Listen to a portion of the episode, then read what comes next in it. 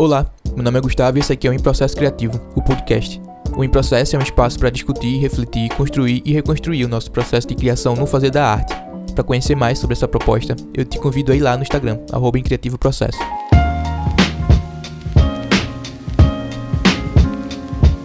E aí, como é que é? Depois de um tempo, né, sem aparecer por aqui, sem episódio novo, e eu vou explicar o motivo disso, né? A gente, eu tô nessa fase pré-lançamento do manifesto e pré-lançamento do forno, e aí no final eu explico o que é isso do manifesto e forno. Meio que eu tô focando minha atenção total na construção também do manifesto do forno. E com isso todos os outros canais estão parados, por mais que eu não tenha dado uma parada oficial assim, não tenha dito, não, eu vou parar para focar nisso aqui e depois eu retorno. Achei que eu conseguiria dar conta de tudo, mas mais uma vez as coisas e a vida têm me mostrado que eu não consigo dar conta de tudo. Teria sido mais honrado da minha parte ter falado para mim mesmo assim, não vai dar conta de tudo, então foque só no que você quer fazer agora.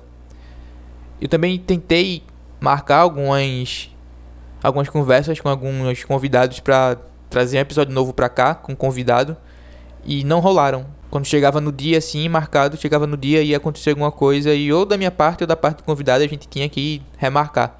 E aí isso aconteceu com três pessoas, quatro pessoas. Foi outro motivo também para eu me desanimar um tanto quanto de trazer outro episódio para cá. Mas nessa última semana eu decidi que não quero saber disso.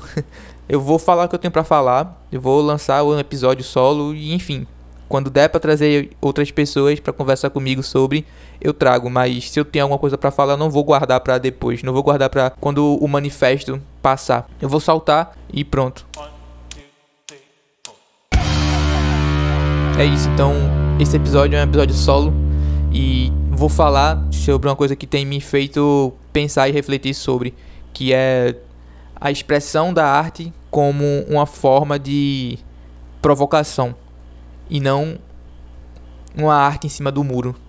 Será que a arte pode ficar em cima do muro? Será que a arte fica em cima do muro ou ela toma partido? Eu tenho pensado muito sobre isso porque eu tava conversando lá nos stories com as pessoas que seguem lá o em processo no Instagram. Eu fiz uma pergunta, né, o que as pessoas entendiam por expressar-se e aí uma das respostas foi não ficar em cima do muro. E aí eu fiquei pensando se tem como uma arte ficar em cima do muro, né?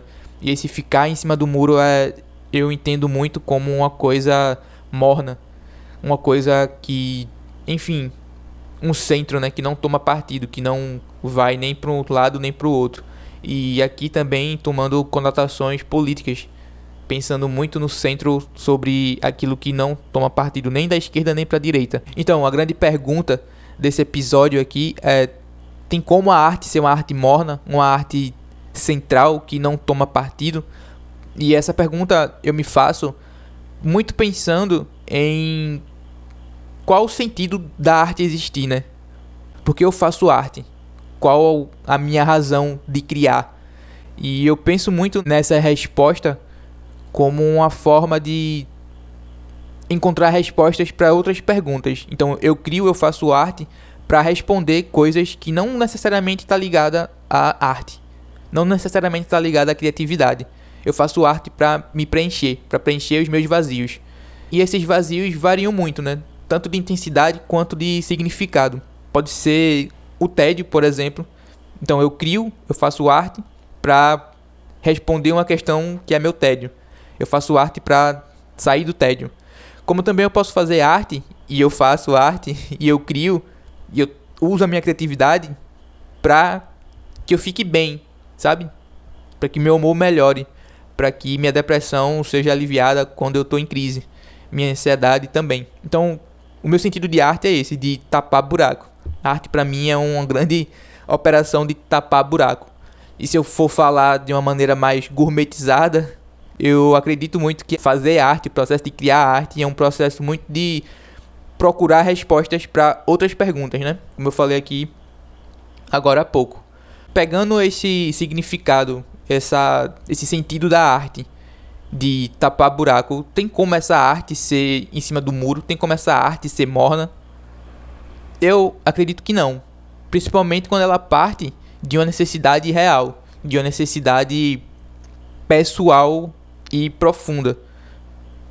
Seja de novo para matar meu tédio, seja para aliviar minha crise de depressão.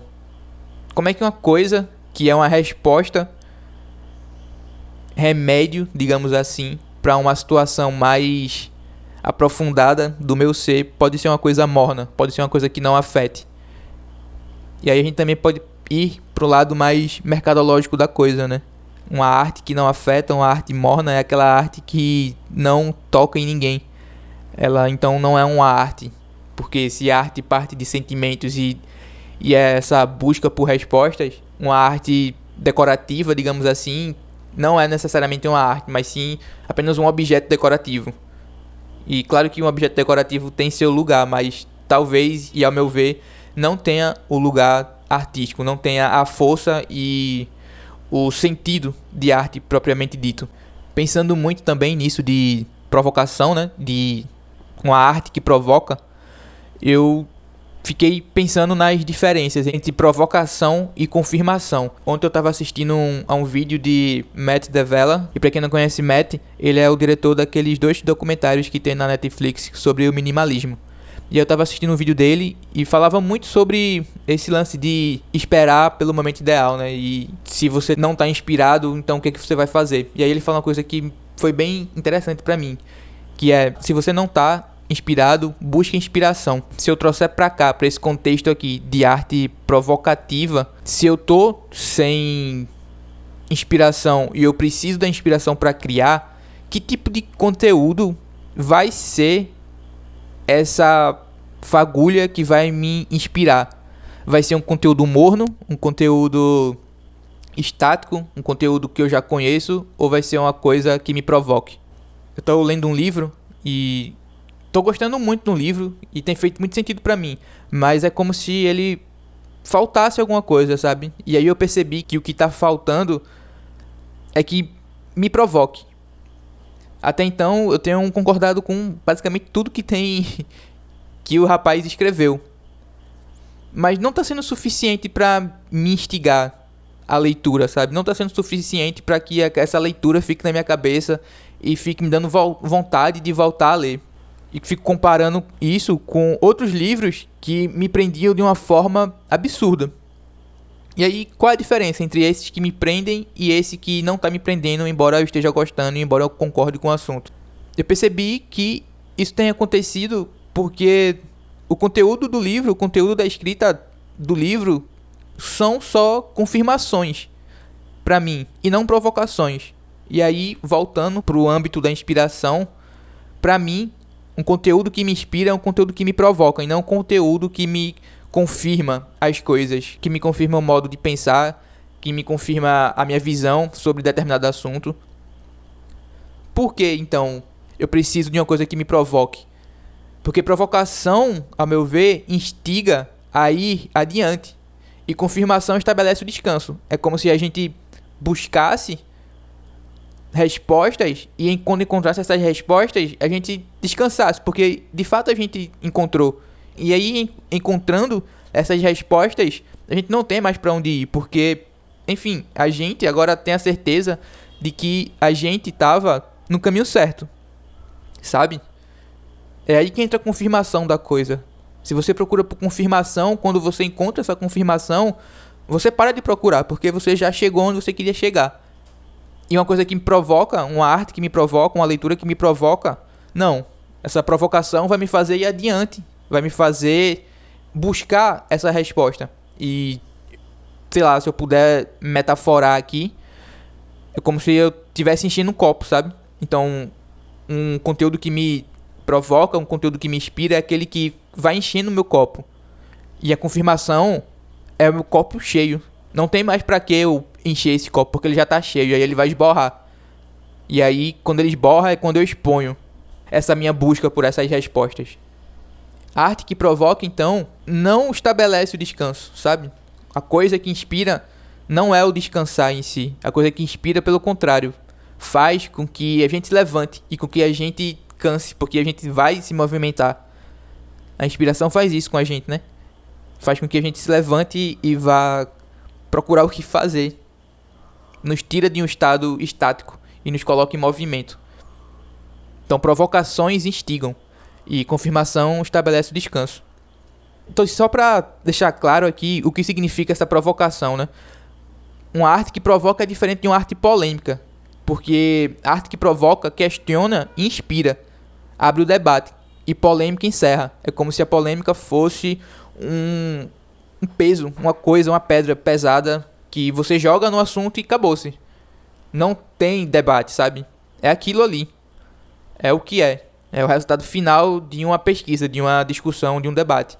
É a polêmica, é a coisa que é uma ruptura, né? Uma ruptura do sentido, talvez, de procurar respostas.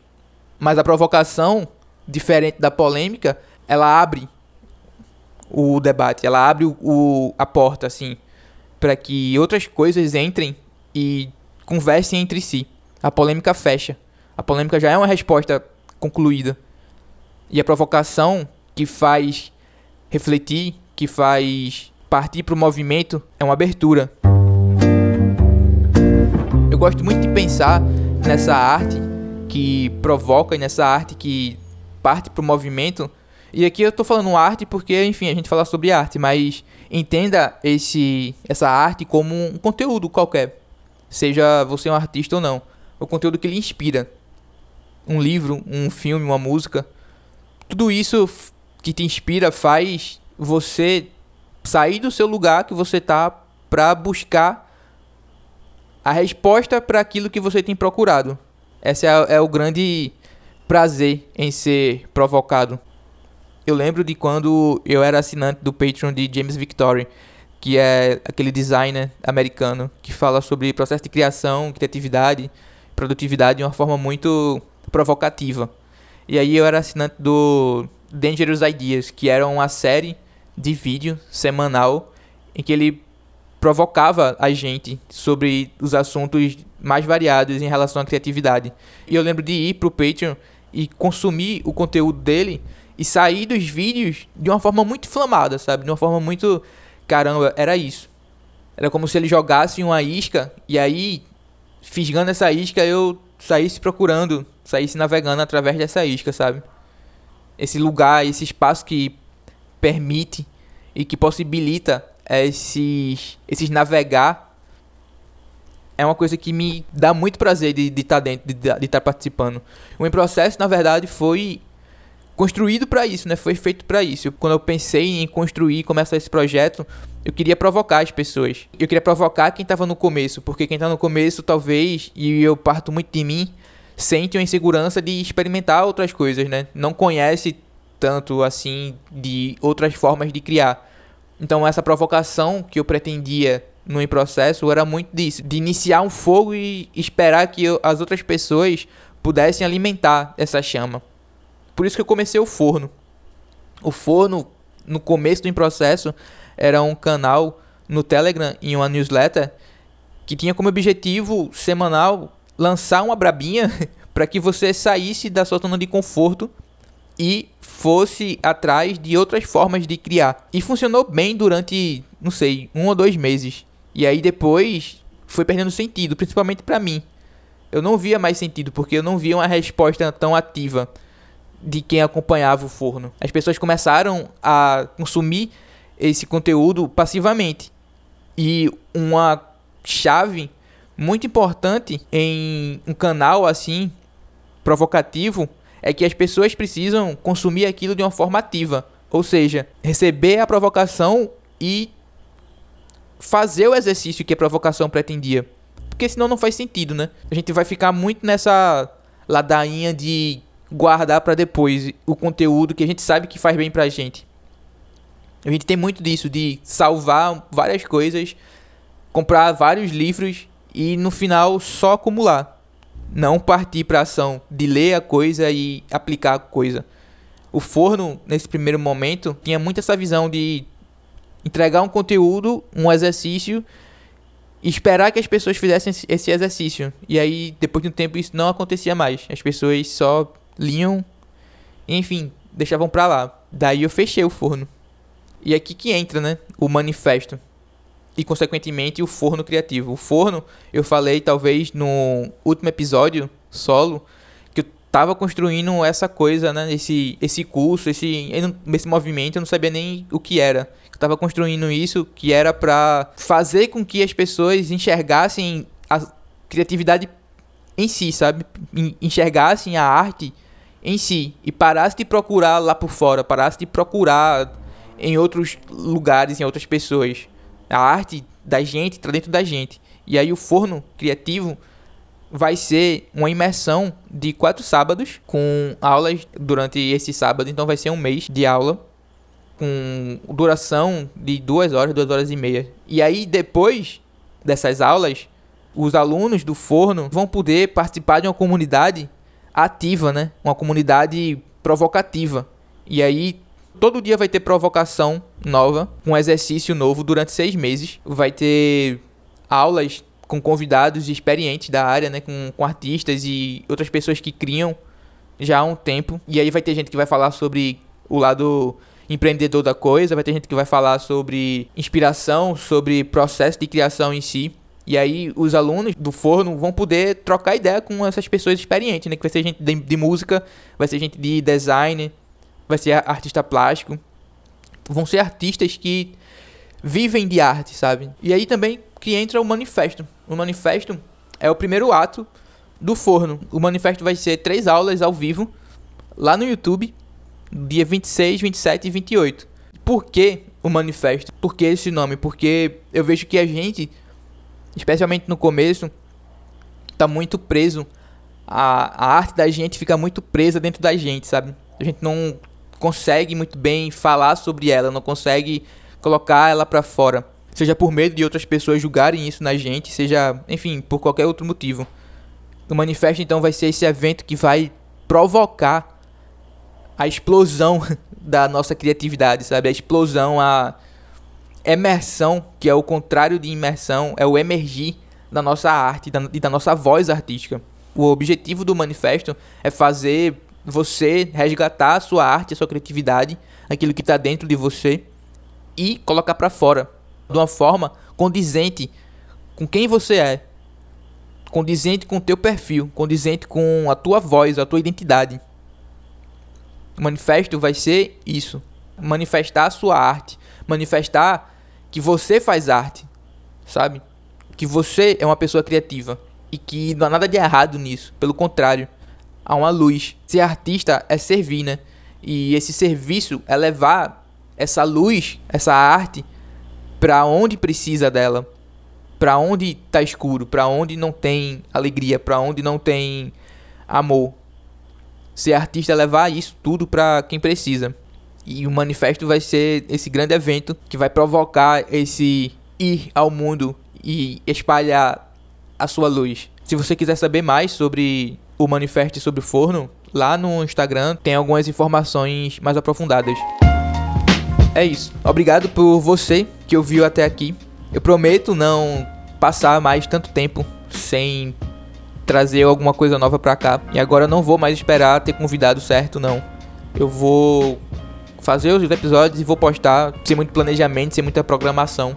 Eles vão vir conforme estão aqui na minha cabeça os assuntos que eu acho que seja conivente que o formato encaixe pra cá, certo? Então, se você gostou desse episódio aqui, eu te peço para que você compartilhe com alguém que você acha que vai também tirar um proveito legal daqui. Manda para aquela pessoa que você acha que vai precisar ouvir isso aqui também. A gente se vê.